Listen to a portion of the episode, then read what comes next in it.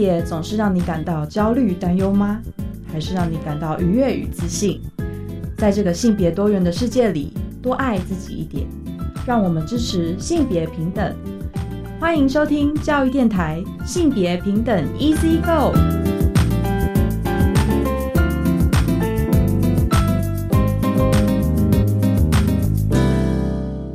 欢迎收听教育电台性别平等 Easy Go，我是玛丽。不知道大家这一拜过得好吗？这礼拜的心情是不是都在等放假了？就是已经十二月底了，然后最后一个礼拜。那这一集呢，其实也是我们节目在今年度的最后一集哦。那我觉得其实今天蛮开心哦，可以在每个礼拜天的下午三点在广播频道陪伴大家。那在 Apple Podcast 上，我们的声音就没有什么时间限制啦，大家可以随时点开我们的节目，就可以听到不同的性平教育的观点哦。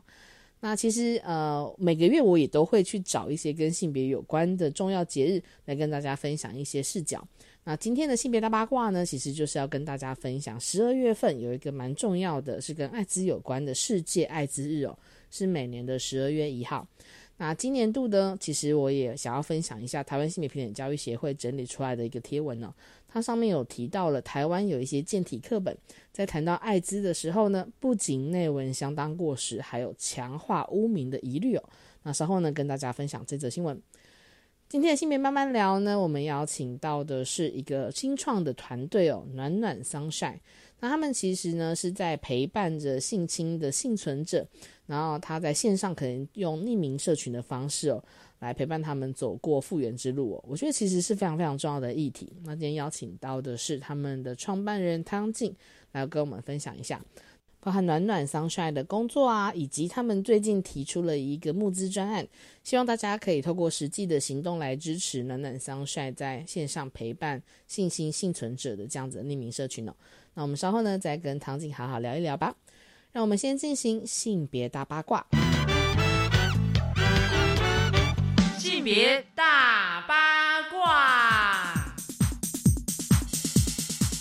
今天的性别大八卦要跟大家分享的新闻哦，是关于十二月一号世界艾滋日哦。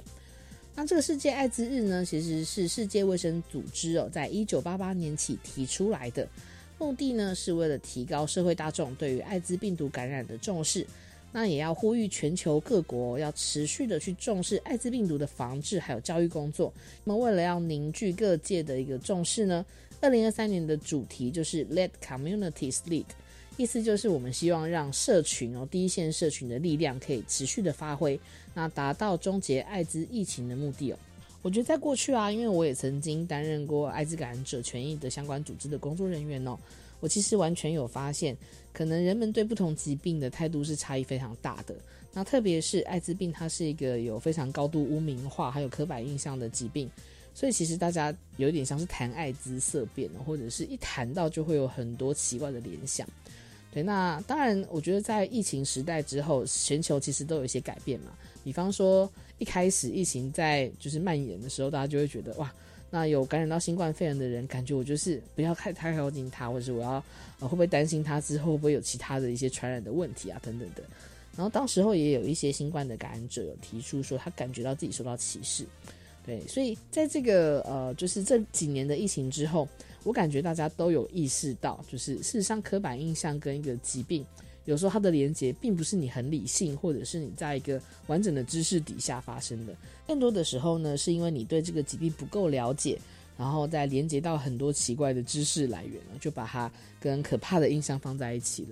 所以其实像世界艾滋日呢，就是希望呼吁大家可以更了解艾滋这个疾病哦，包含它的污名、照护、治疗和支持等等的。那这个呢，刚好也是呼应到联合国全面性教育的八大核心概念和主题。那对我们来说呢，其实，在小学里面，然后小学教科书啊，其实也有提到像是性或者是性相关的疾病嘛。那这部分呢，就有提到艾滋。那其实台湾性别平等教育协会的伙伴就有去检视台湾国小的教科书，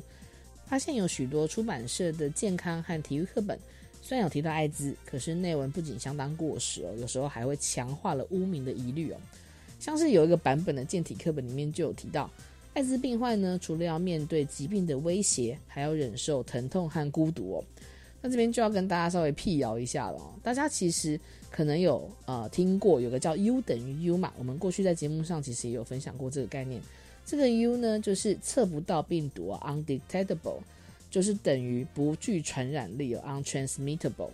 所以这个 U 等于 U 是最近其实这几年哦，在世界卫生组织还有联合国去认证的一个国际共识。他在谈的呢是艾滋感染者，其实你可以稳定的就医，然后稳定的服药，你的病毒量呢就会被压到测不到的状况。那如果达到六个月以上，就不会透过性行为去传染给别人。所以在这个状况下，其实你跟感染者共同生活啊、日常互动，甚至发生性行为都不需要担心，因为本来就不会传染了哈。那艾滋感染者其实不一定会忍受到孤独，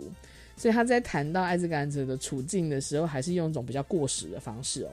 还有另外一个版本的健体领域的课本呢，也是提到艾滋病呢是世纪黑死病哦。这部分呢，还是要跟大家辟谣一下哦。艾滋呢，虽然目前没有疫苗，可是还是可以透过像是安全性行为啊，比如说保险套的使用啊，或者是铺路前的预防性投药，或是铺路后的预防性投药。以及我们刚刚提到的，就是稳定的去服药，让你的病毒量测不到，就不会传染了。事实上，这几种方式都可以有效的预防艾滋病的感染。那虽然它没有办法治愈哦，可是目前呢，其实有点像是慢性病，每天呢只需要服药一次，一次一颗。那这个状况下就可以稳定的把你的病情控制下来。其实平均寿命也是跟一般人一样的哦，所以并不如那课本讲的一样是世纪黑死病。它曾经是，可是医疗是很发达的，我们已经。呃，可以有效控制到艾滋病的这件事情了。那最后呢，他们也提到有一个课本的版本是写说，艾滋病呢是近年来青少年的十大死因哦。但事实上，艾滋病在二零一三年，它只有在这一年登上了十五到二十四岁的青少年十大死因，而且只有这一次而已啊。那其他的年份其实都没有入榜。那死亡人数呢是七人。所以其实你可以看到这些教科书的内容啊，它其实相较于国际性教育的技术指导纲要里面强调，我们要针对艾滋有正确的认识，还有艾滋感染者的一个支持哦。但是现在的课本都不太符合这个状况。那这里不仅是想邀请那个出版商哦，都好好的来收听一下我们的节目。未来我也会多多邀请艾滋的团体啊，来跟我们继续分享一下，帮助大家认识到跟艾滋相关的新知，还有一些教育的面向啦。以上呢就是今天的性别大八卦，稍回来性别慢慢聊。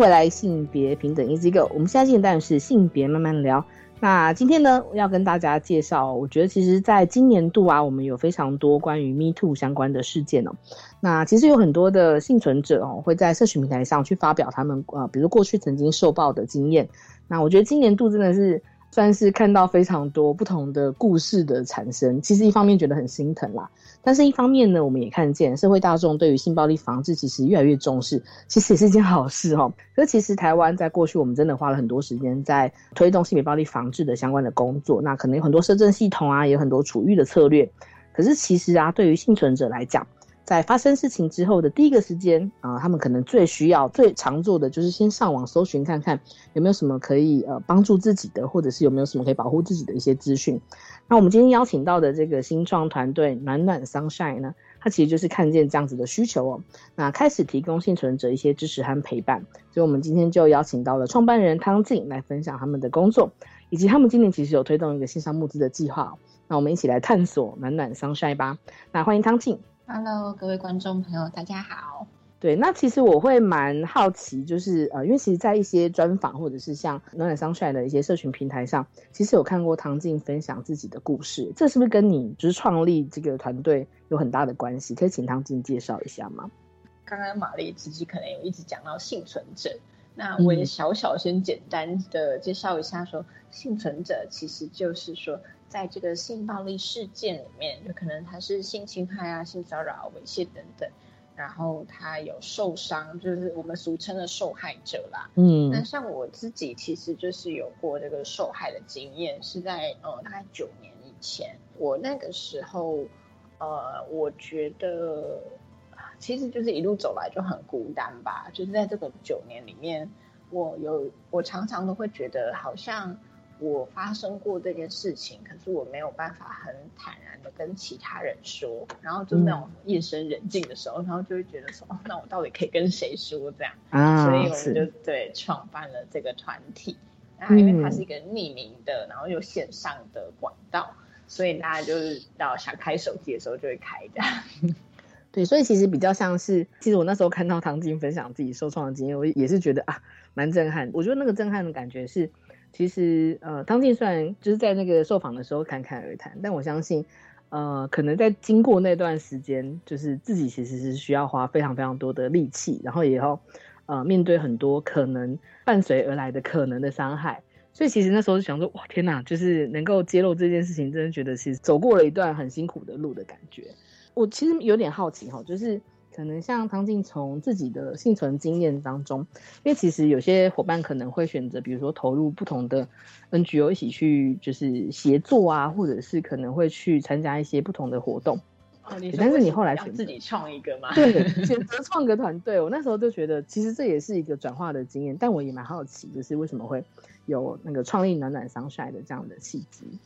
因为我觉得在现有的现有的资源底下吧，我好像找不到就是我想要的那种支持。就举例来说，可能比如说去了呃去了县市政府，然后你可能就会有社会局的社工来找你，然后他们可能就会跟你聊聊啊，在可能提供你一些法律啊经济上面的补助。可是。我觉得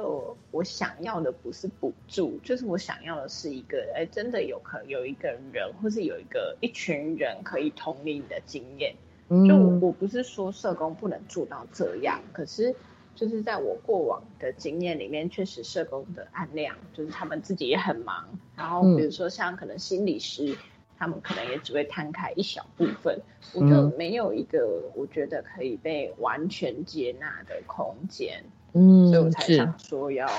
呃，想要有这样子的一个互助的团体，因为有点像是我可以想象，可能在比如说如果发生事件的时刻，可能老实说，我们以前也会在一些那种比如说迪卡，或者是在一些就是特定版面或者网络上面的一些社群，会看到有人也会提到自己曾经受创的状况，然后想要了解可以有什么求助的方式。那当然，我那时候作为社工，我看到的时候就会有一种啊，其实你可以来找社工。但是后来，对，其实我就是跟唐静，其实我们之前有稍微小聊一下，我自己后来也在想，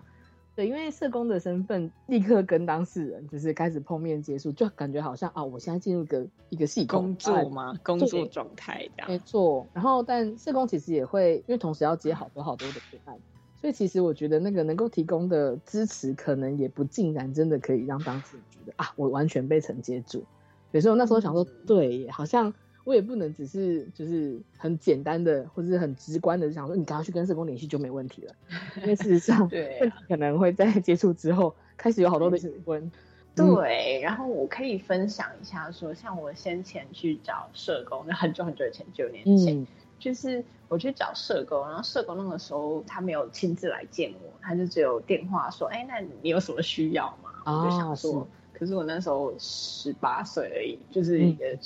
呃，怎么说，刚成年还不太懂什么叫，我就是我有什么选单可以选，就我什么服务 A 加 B 加 C，是，就是没有人跟我说，所以我就说哦，应该不用吧，就很客套这样子，嗯，然后就然后他就结案了，哦啊，也也是可以理解，因为其实对对。对，如果同时有很多。服务的那个案量一直进来，可能如果说那个像当事人，可能当下不太确定自己可以怎么做，那回应是好像我其实是不太需要的，对，但是讲出来是不需要的话，立刻就哎太好了，就是不是太好了，我的意思是可以理解那个当下可能没有办法，就是有疑问却没办法得到回应，然后社工那边可能也会有些限制。啊，真的对，好像会这样。然后我刚才想到另外一个点是说，我其实不太喜欢那一种。有点像是帮助跟被帮助的关系。啊，是，就是有点像社工来，然后他可能就做的很专业，或者心理师他就是一个比较权威性的角色嘛，我就会觉得我不太喜欢被当成，比如说病人，或是。被当成一个呃很需要小心呵护的人。了解，就是那个立场和角色，其实好像也会有一些微妙的差异。真真的蛮微妙的，就所以我们就这个暖暖三衰就会觉得是说，我们其实每一个人都会有这个力量，就是比如说他去分享自己的经验啊，可能像我，然后分享其他经验给其他人知道，那这样不就是一个哦，我自己。就是我也觉得我可以帮助其他人的过程。嗯，我那时候看到暖暖商帅的，其实我是先看到你们的那个募资的计划，然后我那时候就觉得打很凶。对对对，感觉其实真的需要让，因因为我们其实有蛮多朋友有注意到，就是你们的这个募资的那个计划，但是那个募资比较不像是那种有点像呃有商品啊或者是什么设计产品之类。对对对，它就是嗯卖一个算是愿景。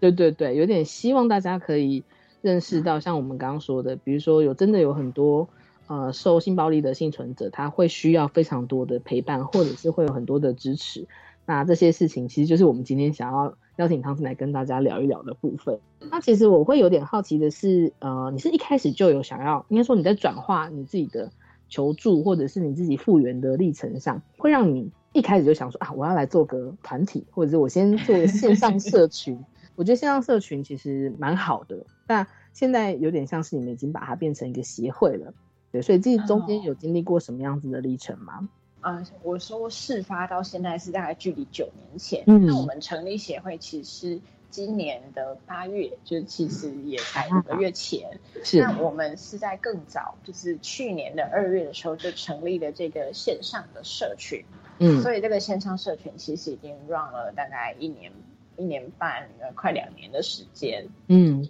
那你要说我，我可能一开始就想做啊，其实也没有，就是那个时候去年开始想创立，是因为参加那个教育部啊，教育部青年发展署的那个样飞计划，它就会有一个，对对对，它有一个提问叫做，哎，你想要为什么族群解决什么问题？就那个时候我就很犹豫，因为。我其实那个时候本职的，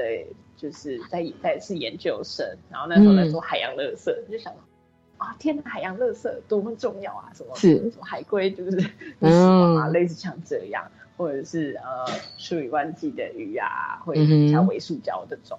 可是我就内心有个地方过不去，我就觉得我好像更想要关注这个性暴力议题，所以那个时候就写说，哎，我想要为。啊，孤立无援的性暴力幸存者，然后解决说，其实他们就是被社会孤立的这个问题。嗯，是，我觉得这个其实是蛮关键的，因为我过去其实曾经做过性侵害防治的社工，我现在在回想当时候，其实觉得有时候一开始跟个案接触的时候，因为比如说我如果要陪他去报警，陪他去验伤，那一切感觉都会很匆忙。其实我知道，我完我完全知道接下来发生什么事。呃，应该说，我后来跟一个个案其实比较熟悉之后，他就跟我回想说，他就说，当时候一开始啊，其实呃很慌乱，所以即便感觉社工就是像我的角色是，我会跟他说明说接下来可能会有什么什么事，他都会有一种，我现在就是一个电动玩具里面的 NPC 在跟他讲，等一下要干嘛，等一下干嘛，我们要冲了这样子，然后他会有一种我不太知道整个全景脉络吗？对对对。那我那时候其实听到这件事情，跟结合刚刚唐静说的这部分，我其实就有回想到这件事。我会觉得，台湾的那个就是性暴力的处理机制，虽然其实相对是呃相对其他国家，我觉得我们算是花了蛮多心力在完善它，但是的确很繁琐，或者是在过程当中你碰到的每个工作人员，他是不是都能够把比如说同理心能不能发挥到百分之百，或者是 会不会忘记这是我们的工作，但对当事人而言，这就是他人生当中会忽然发生的一个插曲，可能一切都很慌乱。对，所以这个差别其实就是在我们是从什么角度来去跟啊，就是幸存者一起工作的这个状态。那你们当时候刚说是在可能一些就是比如说教育部的新创计划的这样子的一个推动之下，然后开始产生了一些核心的，就是工作的想象。对，那我也会蛮好奇，你们在呃创办的时候，这个核心团队大概是什么样的组成？像当初成立的时候，其实就是我自己创办，然后在我们的脸书社群里面就分享说，哎，我现在想要做一个匿名的社群，然后会需要比如说什么样技能的伙伴，然后想就是问问看有没有人要一起加入。然后后来那个时候其实就有三位，就是除了我以外。呃，有三位伙伴，就是说想要一起做，嗯，是，所以所以那个时候组成有包含是呃心理智商所，就还在念研究所的同学，嗯，然后跟医学生，还有呃，还有财会系，就是一些比较会计的这个需求的同学，是，那个时候其实都还是呃大学生或研究生的身份，这样，在一开始组成的时候。嗯，我有很明确的说，我想要做这个社群，只是我很知道说，呃，这没有办法靠一个人做起来，就会需要找其他伙伴这样。是是是，了解。比较像是感觉那个团队可能都是大学生或者研究生的这样子的，应该研究生吗 的这个状态？所以我想象你们可能在接触到的网络上经营的社群，会接触到的可能也是比较年轻的族群吗？还是会有一些不一样的年龄差异呢？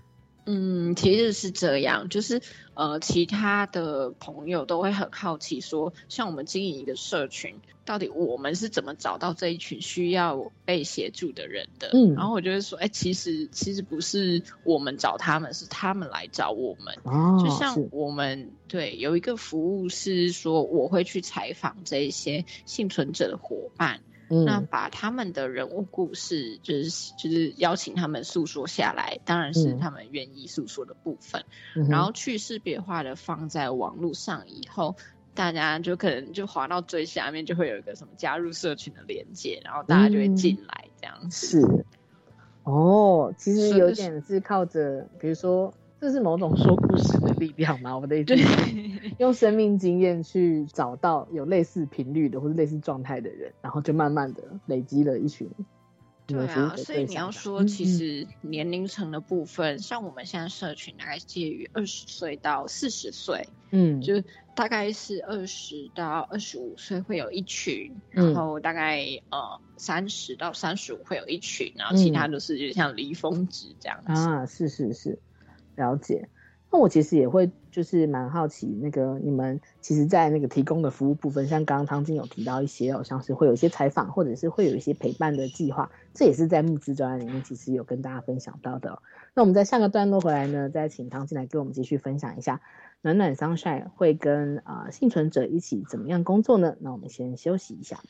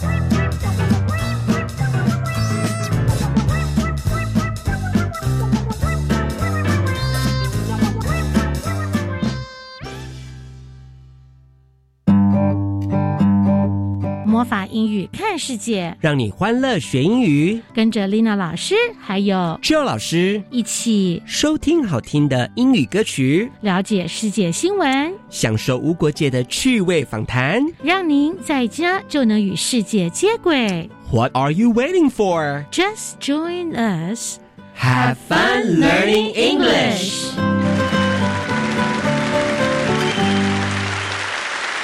原来蓝屿的美食这么多，不过我们台东关山的美食也不少。我觉得跟南屿的小学生一起上线上课太有趣了，而且大家还用 AI 做海报，哎，都很优秀啦！真希望每堂课都可以这么好玩，一定没问题的，因为有种子教师和课程，AI 教育一定会更精彩。欢迎来到 Facebook 粉丝专业搜寻哦。以上广告由教育部提供。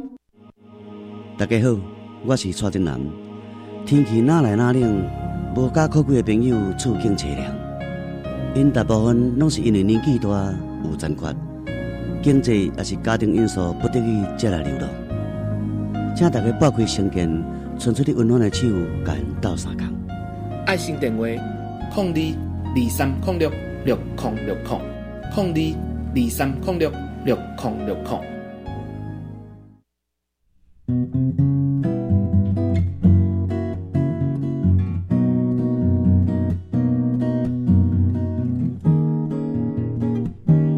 我是苏命苏米恩，你现在收听的是教育电台。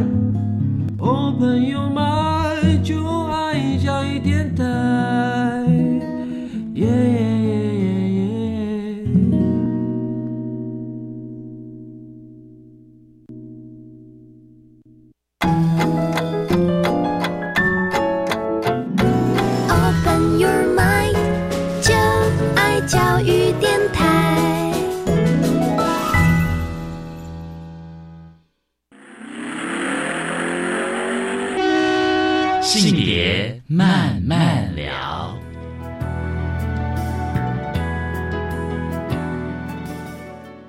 迎再回到教育电台，性别慢慢聊。那我们今天呢，要啊、邀请到的其实是暖暖 Sunshine 哦，是一个提供啊、性暴力幸存者支持服务的一个新创团队哦。那我们在第二个段落呢，其实想要请汤景，就是暖暖 Sunshine 的创办人哦，来跟我们分享一下。其实，在今年的就二零二三年的十二月二十号到二零二四年的二月二十一号期间呢，在挖贝平台上，其实有个募资计划。那这个募资计划其实有个标题哦，是八千七百六十个黑夜的孤独战斗，Me Too 幸存者的复原计划。那这个计划其实会跟啊、暖暖 Sunshine 提供的服务有非常非常直接的关联性哦。我会其实蛮好奇，就是呃为什么会以募资计划的形式来？我觉得那个也是蛮好的，就让大家认识暖暖 Sunshine。但是一开始其实你们投入这个募资，或是你们想要透过这样的形式来让大家认识你们，想要听听就是唐静那时候的啊、呃、就是这个想法哦。那请唐静跟我们分享一下吧。呃，其实是这样，就是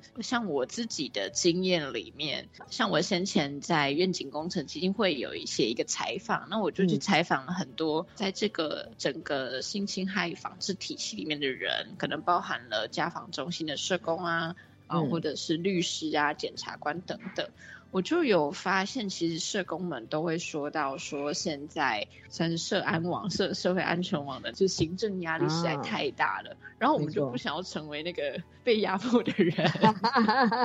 的确，对，所以就会觉得说，哎，那我期待是靠群众的力量来一起。那而且我们自己也有一个愿景，是说我们希望让幸存者的过去可以被世界拥抱。那我们如果想要被世界拥抱的话，其中很大一部分，我们就需要邀请大众跟我们一起来认识什么叫性暴力，跟什么叫做性暴力幸存者嘛。嗯，是是是。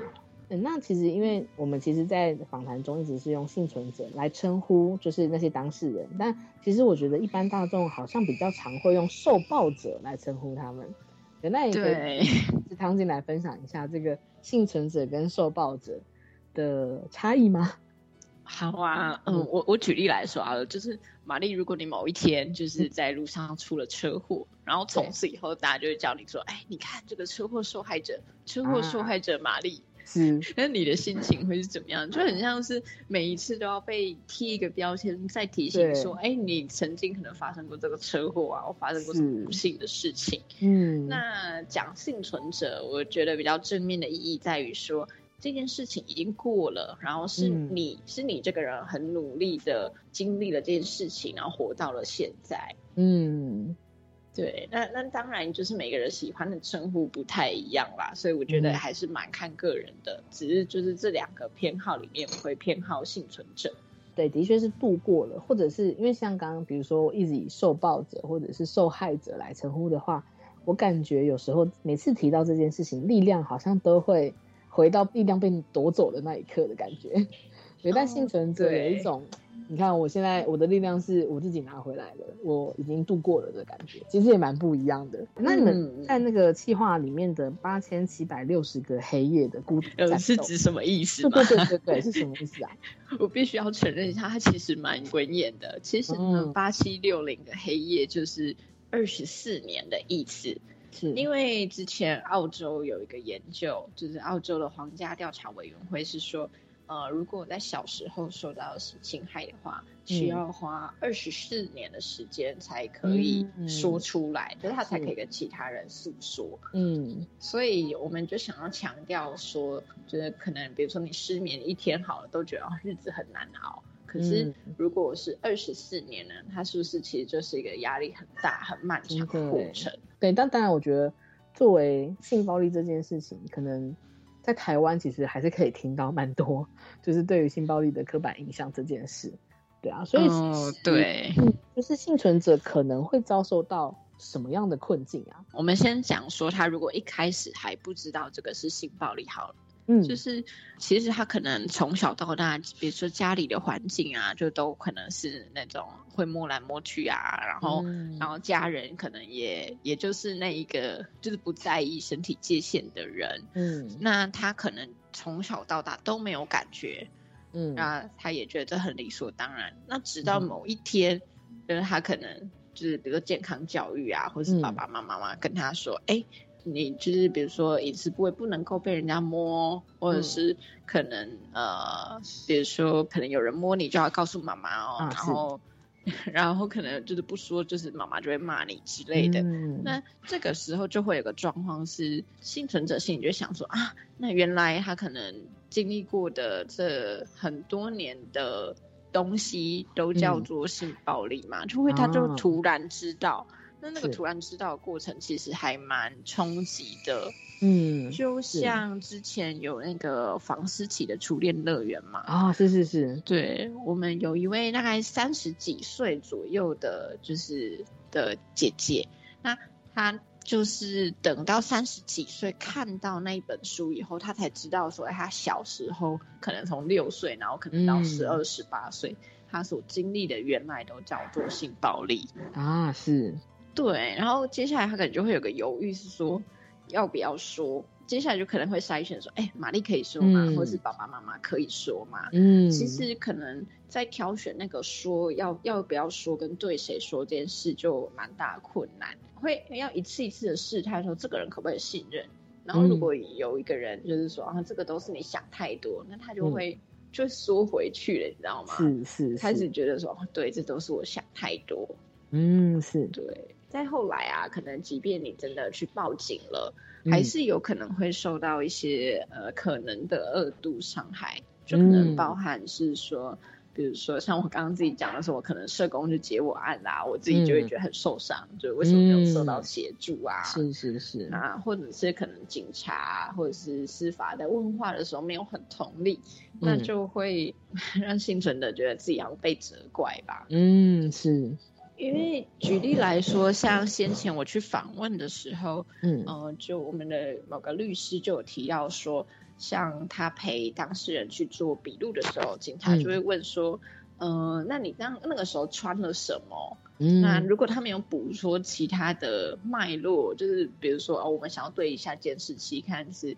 就是是不是属实之类的，嗯，那可能当事人就会觉得说，是不是因为好像是我穿太少啊，或者是我穿的怎么样，所以让我自己遭受到这个待遇？嗯，的确，基本上觉得在经历受害以后会遭遇的困难，大概就是就是有一个历程，那就是是 信任感的丧失吧。就是我觉得最直接影响的还是说，从此对于这个社会或者这个人际关系都不会不再信任，这样是。哎，这个听到这样子的一个，我觉得状态是完全可以想象，但又真的让人家觉得超级心疼。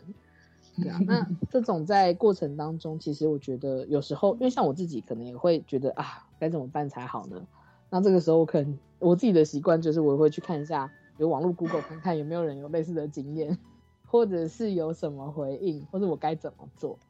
对，然后这个时候，我觉得其实暖暖张帅的工作就变得相当重要，因为你们刚刚说，除了有访问幸存者的经验之外，可能也会去经营线上匿名社群嘛。对，就像我们啊，应该说我们一开始就是提供的服务，其实是有三个，一个是就是刚刚提到的人物故事，就我们会访谈这一群人，然后让大家可以有个诉说的经验，跟可以让大众更理解，就是呃所谓幸存者到底遭受什么样的遭遇。嗯，那另外一个部分，我们还有线上的匿名社群，就不知道你有没有用过那个 Line 的那个社群功能啊？我我们其实就是就是在上面经营。那大家如果有需要的时候，就我们网络上会有个问卷，然后填写以后，我们就会把这个 QR code 寄给你，这样。嗯，是是是。匿名社群在干嘛？它其实真的就是有一点像是聊天的社群，可是，在聊天里面，我们会着重在疗愈的部分。啊，或者是一些知识层面，像疗愈可能是说，哦，我觉得我今天可能又 flashback，flashback 就是指说记忆又重现了，可能会有一些不好的回忆，就一直重现在那个你的脑海里。嗯，那像知识性，可能大家会遇到很困扰是，哎，之前发生过这个性暴力事件，要不要跟他的伴侣说啊，或是要不要跟他的同学啊、好朋友说，就会上来询问大家的意见。嗯。那其实大家就会有点像七嘴八舌，就说哦，像我自己过去啊是怎么样怎么样的经验啊，然后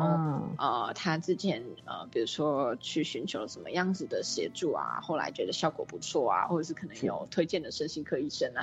嗯，类似这样这种，哎，这很重要哎，要有一些口袋名单的分享，而且这个完全是我觉得匿名社群可以好好的支撑到当事人的关键作用哎。对，就是 像我们就会以后想要把这口袋名单就更扩大，希望有一个像友善地图的东西。是是是是是，就有点就跟同志一样，那同志有同志友善地图，我想说，哎，那我们可不可以有一个，比如说暖暖暖暖友善地图之类的？啊，这个其实很重要。我们之前也有访问过艾滋感染者的权利的团队，他们其实也有累积一些就是友善的医生的名单。对，至少你这样子去的时候，你就知道啊，我碰到应该是比较在状况内的，或者是比较同理心的一个服务者这样子。对啊，对，这就还还蛮重要的，因为大家其实都不想要再受一次伤嘛，嗯，就会期待是一个比较有同理心啊，或者没那么不耐烦嘛，嗯 的服务这样。是，虽然我觉得听起来。那可能听众都会想说，嗯，这不是基本的吗？对，但我就是聊天呢，还是什么之类的。对，就是我觉得其实这个有时候也是在这个互相聊天、互相支持的这个过程当中，其实我觉得也让每一个幸存者都可以有一些，就是以过来人的身份去做一些彼此的支持。这个其实应该也是让大家慢慢找回力量的过程吧。对啊，就是会像是会有一些朋友在分享完以后就会。他就会其实会慢慢看见自己的进步嘛，就有点像是他可能假设好了，他可能之前可能每三个月然后就大崩溃一次，然后最近他就突然发现说，哎，我他我现在已经是每四个月大崩溃一次之类的，嗯是，然后或者是他可能会发现说，哎，原来他现在已经可以自然而然的谈论这件事情，然后去跟其他人分享经验，是的确。因为有时候可能在分享的过程，或是聊天的过程中，也是在整理自己，呃，在整件事情当中自己的状态，或者是自己怎么样重新去看待这个所谓曾经受暴，但是现在其实是在转化当中的一个经验吧。我觉得这其实超级重要的。那呃，在那个募资方案当中啊，其实你们有把每一个就是服务对应到捐款的，就是可能性。那个捐款比较像是。让呃捐款者知道我捐款可以支持到什么样子的工作内容。所以其实你们那时候就有对应到，大家每个月就是小额捐款两百元，其实就可以支撑暖暖商帅在经营线上匿名社群这样子的一个经验。那当然，其实我们还有其他的一些就是捐款回应到的呃你们方案的内容。那我们在下个段落呢，也再可以再请汤进来跟我们分享一下。其实暖暖商圈还有啊很多不一样的培力的课程，然后是帮幸存者可以有其他的一些就是支持哦。那我们先休息一下。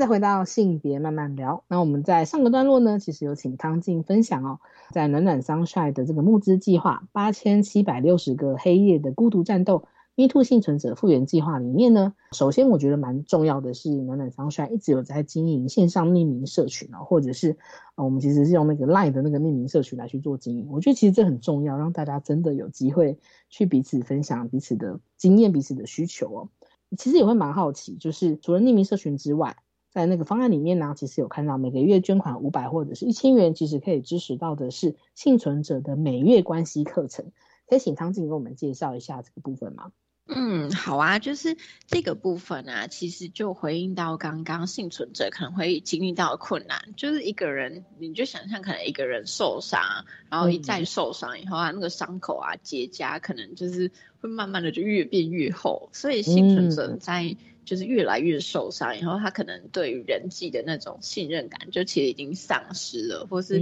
就会觉得说啊，这个人可能知道那个，比如说最真实的我啊，他可能就会离开我之类的。嗯，那所以我们就有观察到说，幸存者在人际关系上面可能会遇到一些困难。比如说在跟比如说伴侣开始交往的时候啊，或者可能要比如迈入婚姻的时候，会开始有一些卡关的部分。嗯，所以我们就有想要跟心理师合作，那就是让大家去觉察自己的情绪，然后跟觉察人际关系里面自己的议题在哪边。是，就是，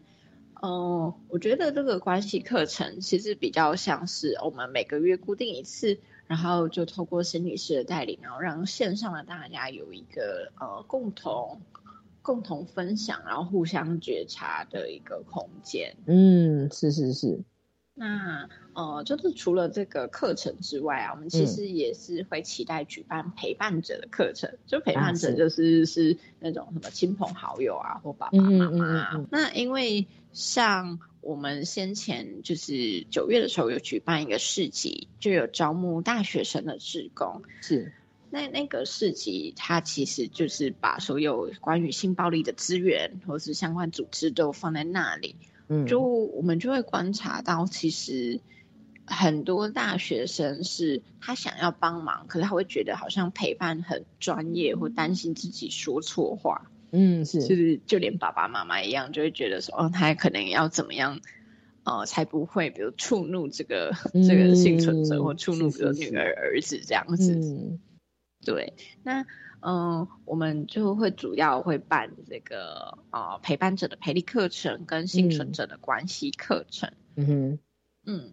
哇，我觉得这个其实很重要诶，因为像刚刚我觉得，比如说过往可能在系统里面比较常会出现的，可能就是。会有那种几次的智商，或者是就是等他在状态当中很不好的时候，会有对，可可是那个都很很算是即兴的处理嘛。是啊，是啊，对，但是会到的亲密关系，或者是后后面的人际关系，我觉得这也超级关键，就是真的可能会受到一些影响。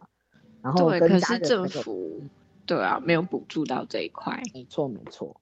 这就是大家。分开，应该说分进合集的一个关键。然后我觉得暖暖商帅真的是很从幸存者的角度来去思考，有不一样的需求这样子。那就是我们其实啊，就在更进一步啊，还还会有那个自我探索的课程。就是当我们在关系课程啊，比较觉察自己啊，然后开始有点感觉的时候，我们就会期待透过那种自我探索的课程，比如说，哎，我喜欢什么啊？我不喜欢什么？然后比如说我做一个精油手作啊，其实我很快乐啊。然后我可以，比如说在很慌张的时候，用精油来舒缓我自己。就我们会想要发展这样子的自我探索课程，然后让大家可以在这个探索的过程中。重新找回他曾经失去的那个，我觉得是快乐跟他的力量。嗯，是是是，对。然后这部分其实，如果说大家想要捐款支持的话呢，我们是有三千元捐款的方案的，可以协助探索。我觉得其实会把这些服务变成是募资的项目。我觉得另外一个很重要的点，其实是可能蛮多一般的听众，或者是很多的一般社会大众。不太知道一个 NGO 团体在运作的时候，我们在服务我们的服务群众、服务的对象的时候，其实会需要很多的，就是资金来源。比方说，像刚刚听到的这些课程，你要请讲师，你还要有人气化这件事情，你要有工作人员的人事费用，对，所以其实他真的都会很需要社会大众的支持。那可能大家想象的，就是一个 NGO 可以，或是有些人可以被很多的协助。需要的其实就是后面会有很多所需资金啊，所以我觉得其实 像刚刚大家听完就是暖暖商现在提供的各种服务之后，我觉得其实应该可以蛮能理解，就是所谓的贴近幸存者的需求出发，为什么会设计出这一些不同的方案哦？那你们之前好像还办过实体的活动对吗？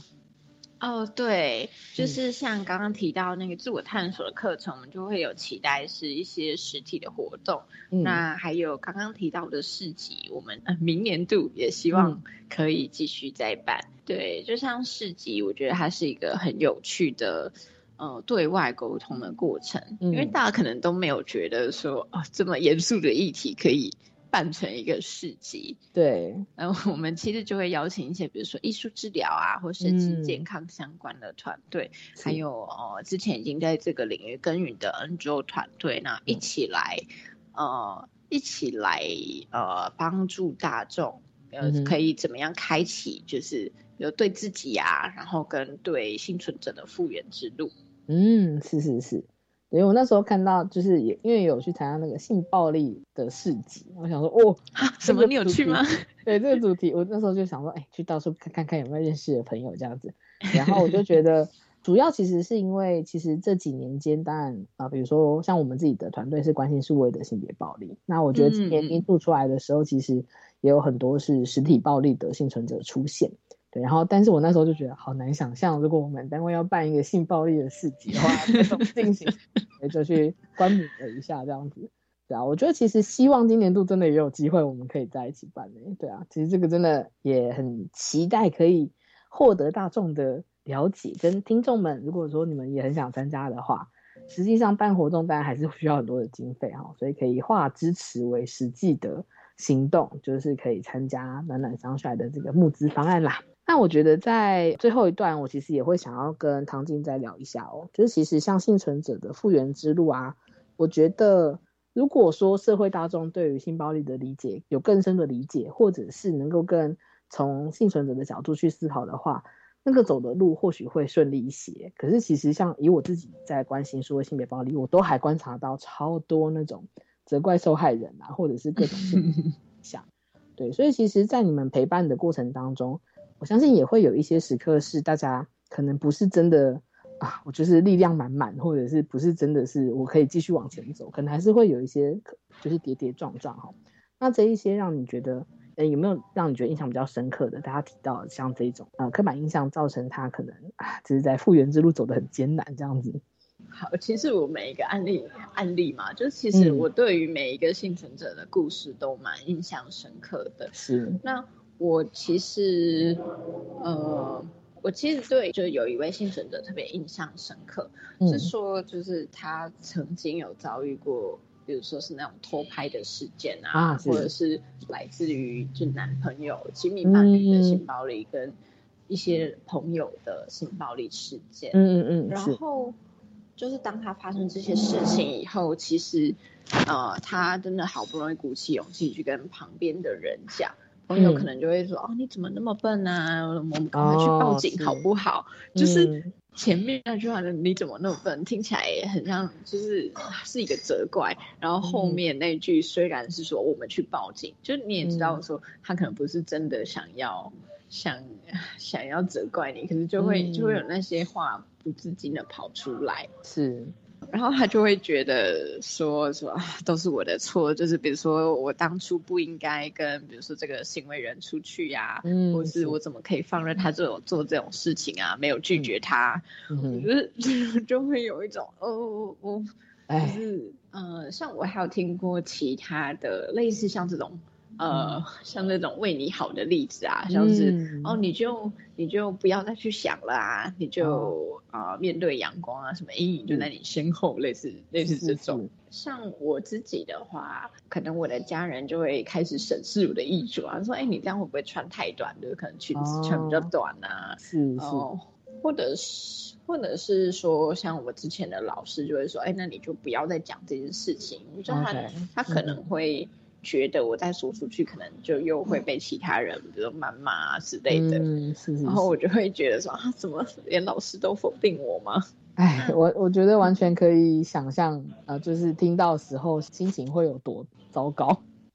对，就是应该要站在你这边的人，或者应该要理解你的人，却没有办法，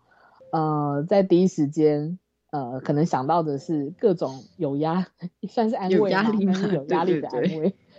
所以我觉得这也是像刚前面有提到说，帮呃幸存者的重要他人也进行一些团体，我觉得这相当的需要。那也再次提醒我们，其实啊，作为一个就是我们现在虽然我们觉我觉得台湾的性暴力的防治我们推了好多年，然后我们真的也花了很多的力气让大家理解，刻板印象其实真的是无所不在。但是我觉得可能以你们服务的或陪伴的经验。这些东西其实还是隐约的，就会存在在大家曾经就是受暴的经验中啊，或者是求助的经验中。